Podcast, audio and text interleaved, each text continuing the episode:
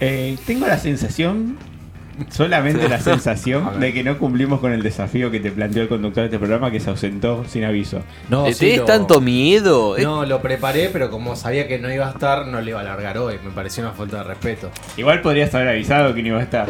Eh, lo que pasa que, claro, yo di por hecho Va, si tenés miedo, me decís un día, yo voy a tu casa y lo hacemos todos juntos. con mi computadora. Bueno, Detalle. ¿Podemos hacer con tu computadora? Con tu teléfono lo hacemos. Gaby, ¿vos tenés computadora de trabajo? No. Me estás la- mintiendo, No, ¿no? boludo, tengo la mía.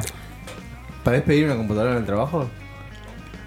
Mm, Dudo. Ah, está eh, precarizado. Está Dani. precarizado. En, en otro, en otra etapa de la pandemia, capaz, pero ahora no dudo. Creo Ya que me está, dicen, ¿no? no, tenés computadora, vení a, la, vení a Aparte, trabajar. aparte con el boletín oficial ahora que se terminó el distanciamiento, ya está. Pero en, en el exterior, en el interior sigue. Ah, sí, bien. Sí. Creo que es un, eh, un elemento extorsivo de las empresas ahora el tema del home office. Es decir, porque te dicen, no, vení a trabajar y siempre el trabajador te va a decir, nah, déjame, eh, trabajo de Igual casa". es relativo, que hay muchas empresas que se ahorran, por ejemplo, el alquiler o demás, Sí, y sí. redujeron mucho. Y además tampoco es que están cumpliendo con la ley de teletrabajo. La gente que sigue trabajando en su casa no es que tiene un extra por los servicios que utiliza No. para trabajar. Conozco, contado con los dedos de la mano con las personas, y mirá que conozco personas, ¿eh? Eh, que le pagan los servicios de internet y que le mandan una silla y todo lo que Nah, requiere la ley. Eso es lo que pasa. En este país si lo hacen, las leyes las hacen gente muy inspirada, pero después a la hora de controlar, Eh, bueno, sí, es un tema para largo para debatir, pero sí, el tema del control me parece que lo- las ideas son buenas, los controles son malos. Podemos sintetizarlo ahí. Sí, y la Deep Web sigue, sigue para los próximos. Está muy oscuro el tema, ¿eh? Sí, sí, Bien oscuro. no, ¿eh? sí, no, tiene razón en acá el amigo Esteban, es cualquiera se puede mandar deep web. No, está que, bien, pero Hay que un- tomarse muchos recaudos. Está bien, yo no digo nada, pero fue un pedido del conductor. Yo tengo la partida de nacimiento escaneada en la computadora, por ejemplo. Vos creo que tenés demasiadas tengo cosas en tu demasiado. Sí, demasiado. Sí, eh, Estás arriesgando de más, me parece. ¿eh? sí, sí. Vos estoy estás jugando- pidiendo a un hacker así, vi- hola, vengan, vengan. Eh, sí, y mi clave de home banking no es la clave de wifi de casa. Lo quería aclarar por las dudas nada más.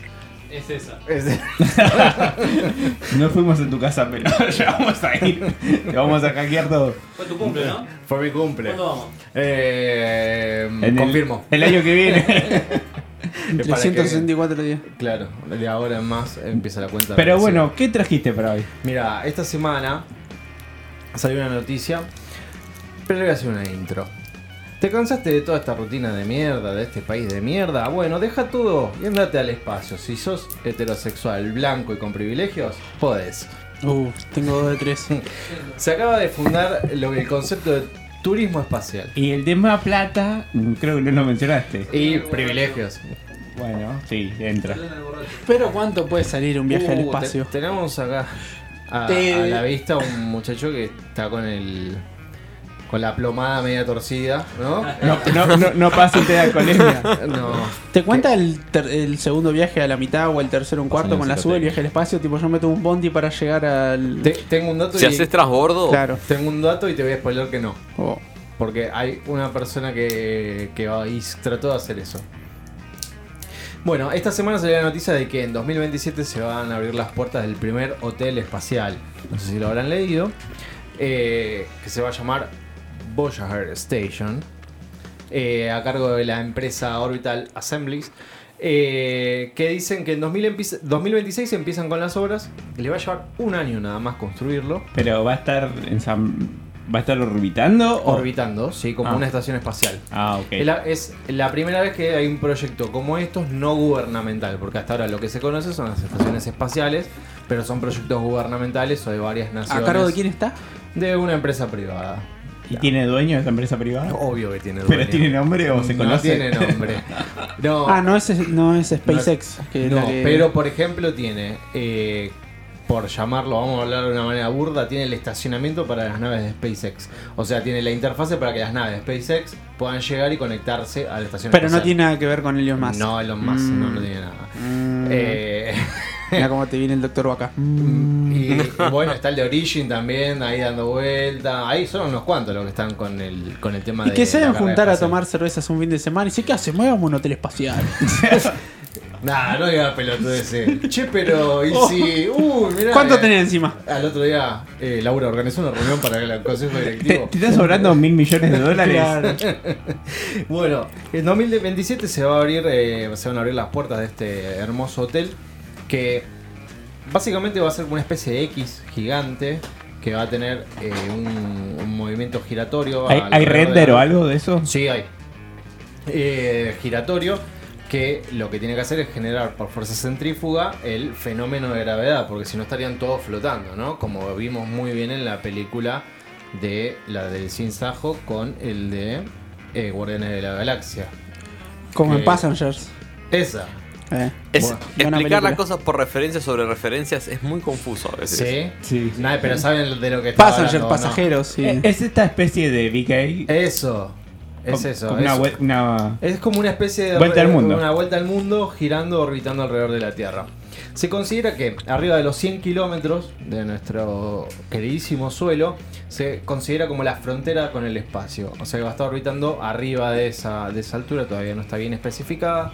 ¿Y el, Pero juego, el juego es legal o ilegal o no? todo, te podés casar con tu, Con una- con tu arbolito de Navidad si querés. Hay ¿Viste que pelea de monos con cuchillo. Obvio, eso es el estelar de la noche en el casino.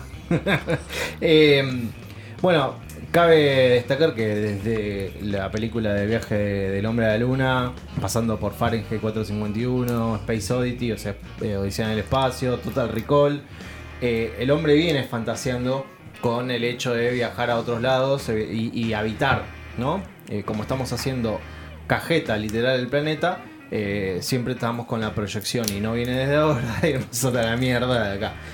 Entonces, esto se puede hablar como el primer proyecto arquitectónico fuera de nuestro planeta. y se debe a que las misiones privadas en los últimos años que vos mencionabas, Leo, de Elon Musk y de la empresa Origin, y hay un par más también dando vueltas ahí, eh, generaron una especie de carrera espacial privada, ¿no? Donde eh, potenciaron mucho la- las nuevas tecnologías que permitieron eh, la creación de este hotel. Que cabe destacar que iba a estar para antes, para 2025, pero la pandemia les cayó también. Eh, si quieren, hoy ya se pueden reservar un- una habitación. ¿eh? Seba, ¿cómo la ves? ¿Estás por cambiar el viaje vos? ¿eh? Mm, puede ser, epa, ¿eh?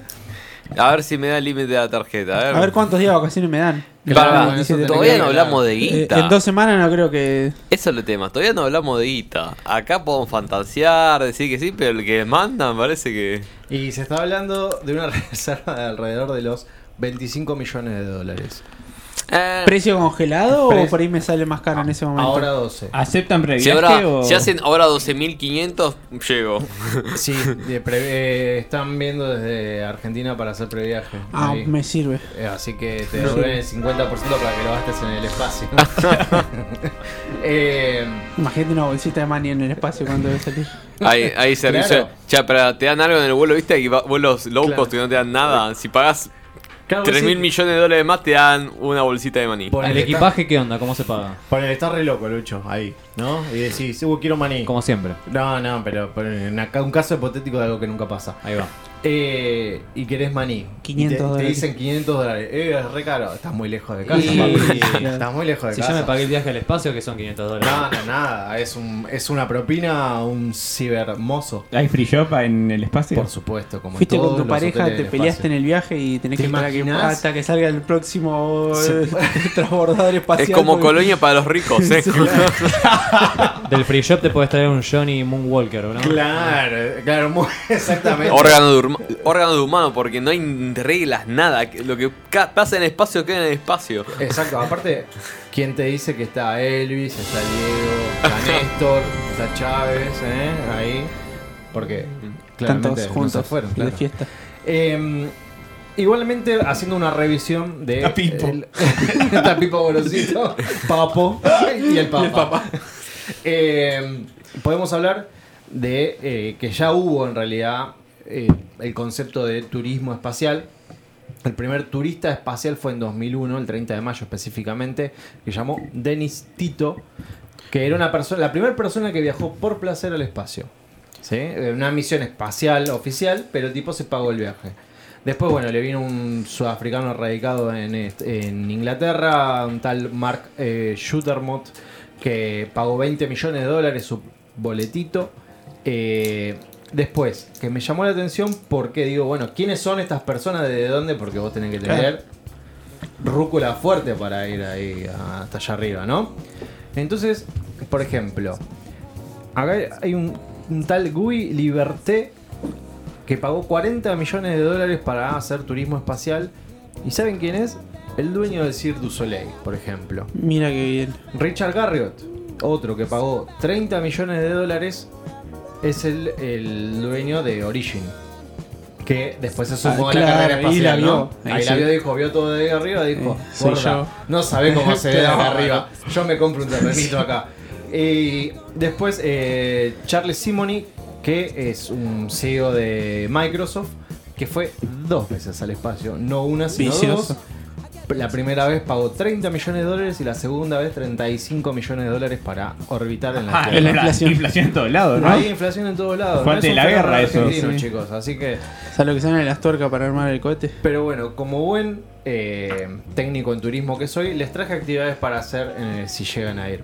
Me Por ejemplo, pueden escalar el monte Olympus en Marte. Es una de las actividades que se está promocionando para posiblemente acá unos, Pero un par de años. ¿Eso está chequeado? ¿Ya alguien lo hizo? Como... No, no está chequeado, Ah, pero ok. lo, que- lo quieren hacer. Claro, si porque aparte de- intención- de- del hotel en la órbita terrestre a escalar en Marte hay una distancia nada. importante. Es la presentación de negocios, muchachos. Claro, exactamente. Estamos, Bueno, pero- estamos en una fiesta, estamos Una, en un de- evento ahora. una de las ideas de Elon Musk era eh, los viajes a Marte, tripulados a Marte. Exactamente. Hay un tema con la limitación de los motores. El motor iónico, que eh, es la tecnología aparentemente posible como para, para poder llegar a esas distancias, todavía está en desarrollo.